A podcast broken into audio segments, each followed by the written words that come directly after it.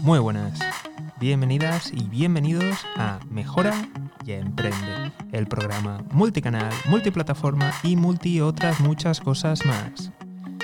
Si me estás escuchando desde Spotify, dale a seguir. Y si me estás viendo desde YouTube, suscríbete y activa las notificaciones.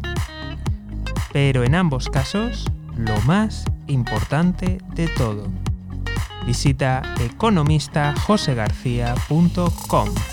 Repito, economistajosegarcía.com. Y ahora empezamos el programa de hoy.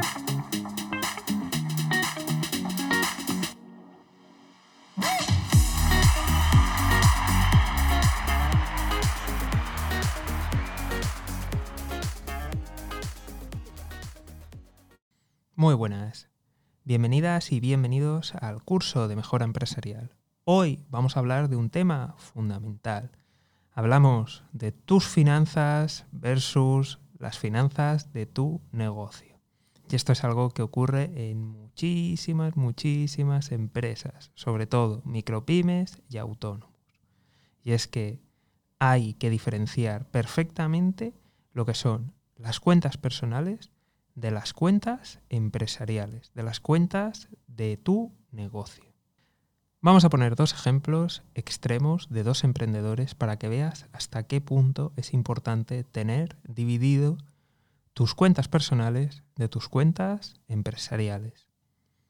Y ya sé lo que me vais a decir algunas y algunos, que es que sois autónomos y por tanto no hay separación. Bueno, respecto a los impuestos no hay separación, pero sí que tenéis que tener una separación a la hora de manejar vuestras cuentas, porque es fundamental. Vamos con el primer ejemplo. Emprendedor número uno al que le va muy bien y dice que su negocio es muy rentable. Está claro que separar algunas cuentas va a ser fácil. Por ejemplo, Netflix está claro, va a las cuentas personales. Pero en cambio hay otros, y aquí es donde está el key de la cuestión, como por ejemplo el sueldo.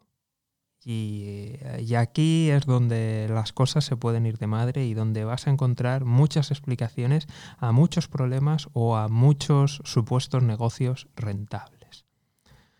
Resulta que esta persona es un crack, es un fuera de serie y hace, vamos, hablando claro, hace el trabajo de dos, tres personas. Y esto se que os pasa a muchas emprendedoras y emprendedores. Y es que una forma fácil y rápida de calcular el sueldo es pensar si el trabajo que estáis haciendo vosotros lo tuvierais que contratar, tuvierais que contratar a alguna persona o lo tuvierais que subcontratar buscando autónomos, alguna agencia o alguna otra empresa para que lo hiciera, ¿qué os costaría? Y aquí es donde la magia de la supuesta rentabilidad de muchos negocios vuela y salta por los aires. Porque muchas veces mm, los emprendedores somos los, los primeros explotados. Somos gente que, hacemos de todo. O sea, hacemos de todo todo el tiempo. O sea, somos las personas que, que somos buenos en un área, en otra, y que además tenemos conocimientos técnicos y profundos en varias áreas. Si eso lo tuviéramos que subcontratar, ¿qué nos costaría? Si eso tuviéramos que tener a una o varias personas contratadas, porque está claro que encontrar un perfil multidisciplinar aún nos va a costar mucho más dinero, ¿qué? ¿Qué nos costaría? Pues mm, sé que a lo mejor el resultado que va a haber no te va a gustar, pero tienes que hacerlo. Y una vez que lo hagas, a lo mejor descubres que tu negocio no es tan rentable como tú creías y que a lo mejor tienes que revisar tu modelo de negocio, porque al final mm, la única diferenciación, el único valor añadido, la clave de todo es simplemente tu propia explotación. ¿Cuántas horas estás echando? ¿Cuántas áreas de negocio estás atendiendo? Que es cierto que en un momento dado, eh, cuando arrancamos, pues tenemos que arrancar como sea y no, no tiene más, y que somos los dueños y que mm, lo hacemos por nosotros. pero también tenemos que tener en cuenta la economía. Entonces, si tú haces la separación, te puedes llevar a, dar cuenta de que realmente no, no, es tan rentable y que la única rentabilidad se basa en tu explotación y en que estás haciendo varios trabajos a la vez.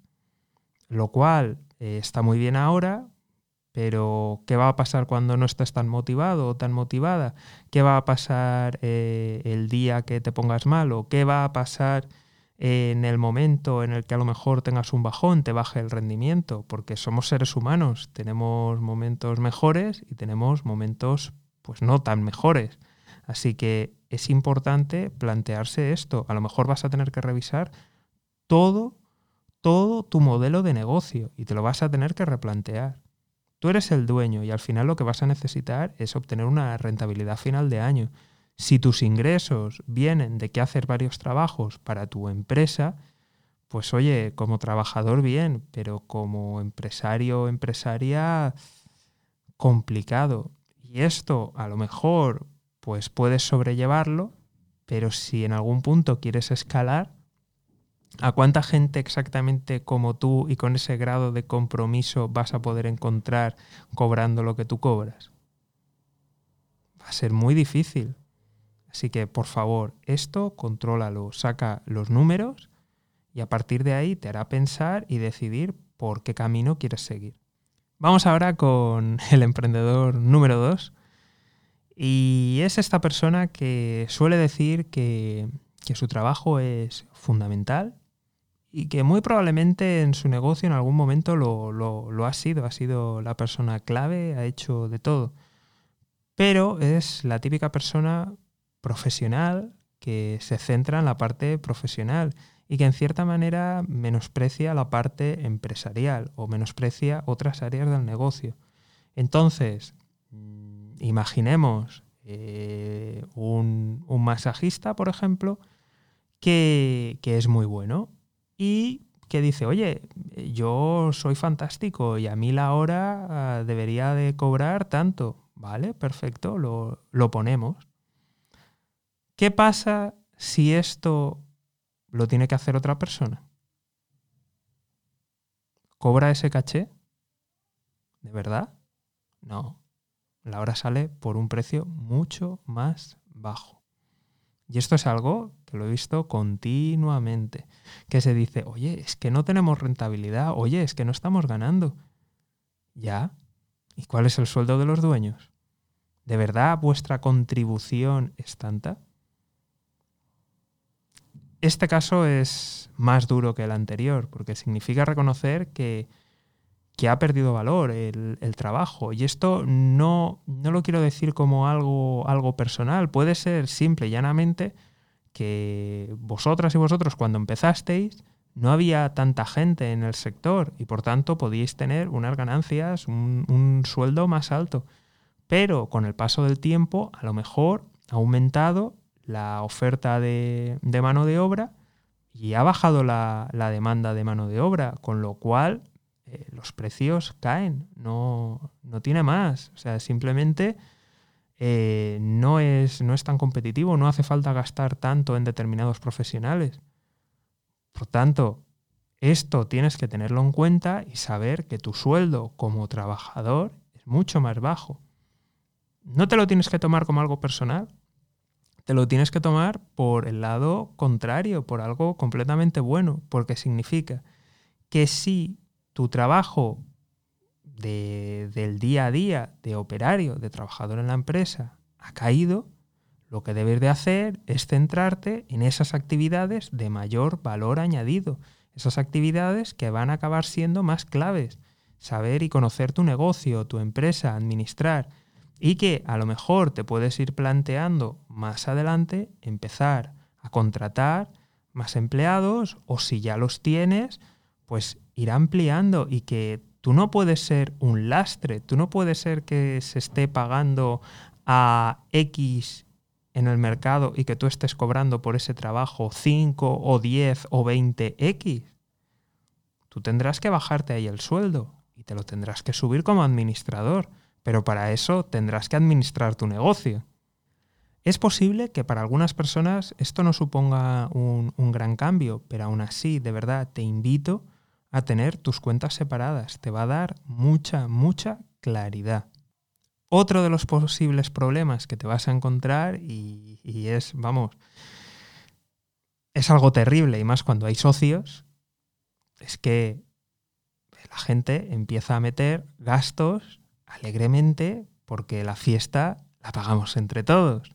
Es decir, pues oye, voy a meter mi línea de teléfono, porque al final uso las dos, o sea, lo utilizo para las dos cosas y pues lo meto. Entonces llega el otro socio y hace lo mismo.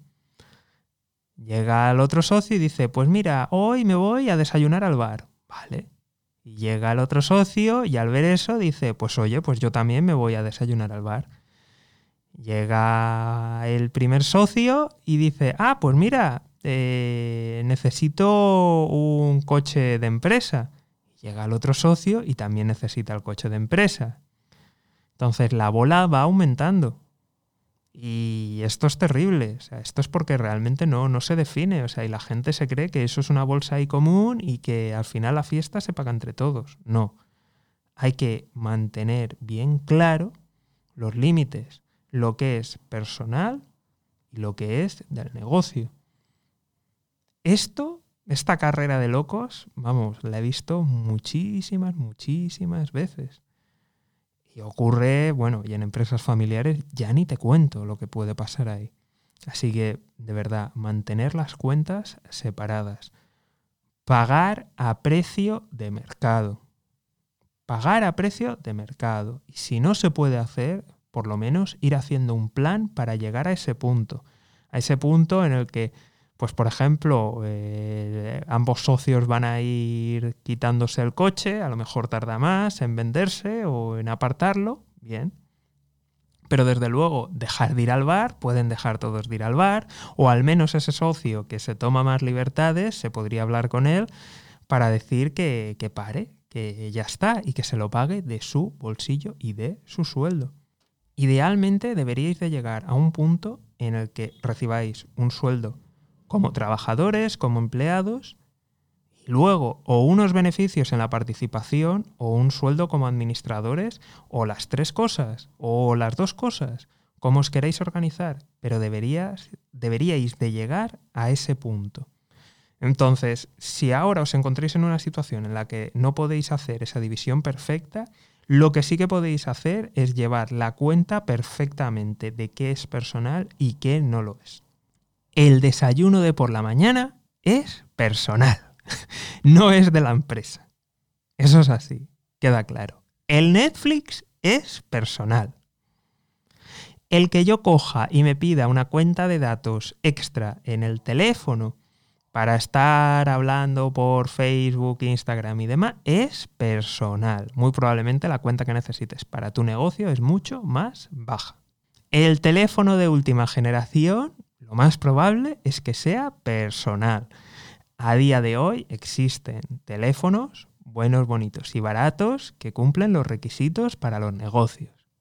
El coche de empresa no hace falta que sea de alta gama. Si es más de lo estrictamente necesario, es personal. Y hasta aquí el programa de hoy. Acordaros de seguirnos si nos estáis escuchando y de suscribiros y activar las notificaciones si me estás viendo desde YouTube. Y en ambos casos, lo más importante de todo, visita economistajosegarcía.com. Nos vemos en el próximo programa. Un saludo y toda la suerte del mundo.